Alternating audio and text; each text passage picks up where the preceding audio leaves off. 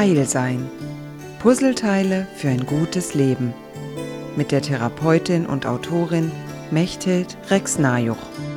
Eine wichtige Voraussetzung, ein Leben gut zu empfinden, sind die Annahmen, von denen du ausgehst. Wenn du also Annahmen hast über das, was gut ist, über das, was richtig ist, wenn du Annahmen hast, wie Dinge unbedingt sein müssen, dann gestaltet das sehr viel mehr als deinen inneren Kompass. Es gestaltet gleichzeitig die Art und Weise, wie du dein Leben erlebst, weil jede Annahme eine Voraussetzung schafft, durch die du das Leben anschaust. Und wenn die Brille rosarot ist, dann werde ich viele Dinge sehen, ich mit einer grün angehauchten Brille oder einer schwarz angehauchten Brille nicht sehen würde. Was bedeutet das? Mit rosa-rot verbinden wir allgemein fröhliche, kindliche, naive Betrachtungsweisen.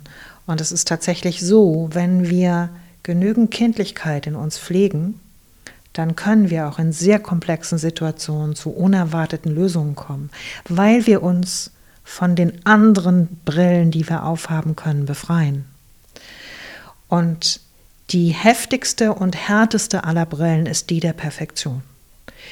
Ganz nüchtern, wenn deine Annahme lautet, das, was perfekt ist, ist das, was gut ist, dann kann es sehr gut dazu führen, dass es nie gut wird, weil Perfektion nahezu unerreichbar ist. abgesehen davon, dass Perfektion auch einen gewissen Grad an Langeweile hat. Man kann sicherlich Dinge so gut wie möglich machen. Aber für mich ist die Brille der Perfektion tatsächlich ein Garant für Scheitern, weil es niemals ganz perfekt sein wird. In der chinesischen Sicht, auch in der tibetischen Sicht oder der hinduistischen Sicht, durfte ich immer wieder Leute treffen, die gesagt haben, na ja, wenn es perfekt ist, kannst du aufhören zu leben, dann kannst du gehen. Und diesen Grad der Erleuchtung gibt es zum Beispiel in manchen Yoga-Richtungen, die dann sagen, eigentlich suche ich diesen perfekten Moment und dann kann ich dieses Leben verlassen. Ich sage nicht, dass ich das teile.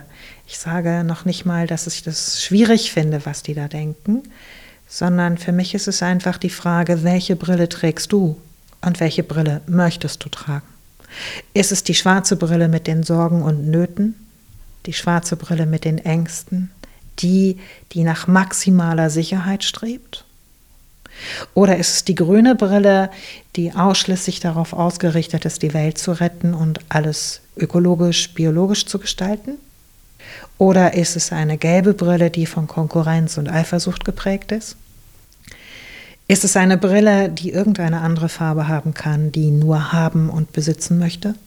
Ich glaube, dass jede dieser Brillen eine Berechtigung hat und dass wir wahrscheinlich jeden Tag verschiedene Brillen aufsetzen sollten. Und je mehr Brillen wir zur Verfügung haben, desto wahrscheinlicher wird es, dass es uns gelingt, die ganze Welt zu sehen, also ein ganzes Bild zu bekommen. Das heißt, wenn ich mit dem Bewusstsein herumlaufe, durch welche Linse ich gerade die Welt betrachte, dann kann ich bewusst meine Betrachtung verändern.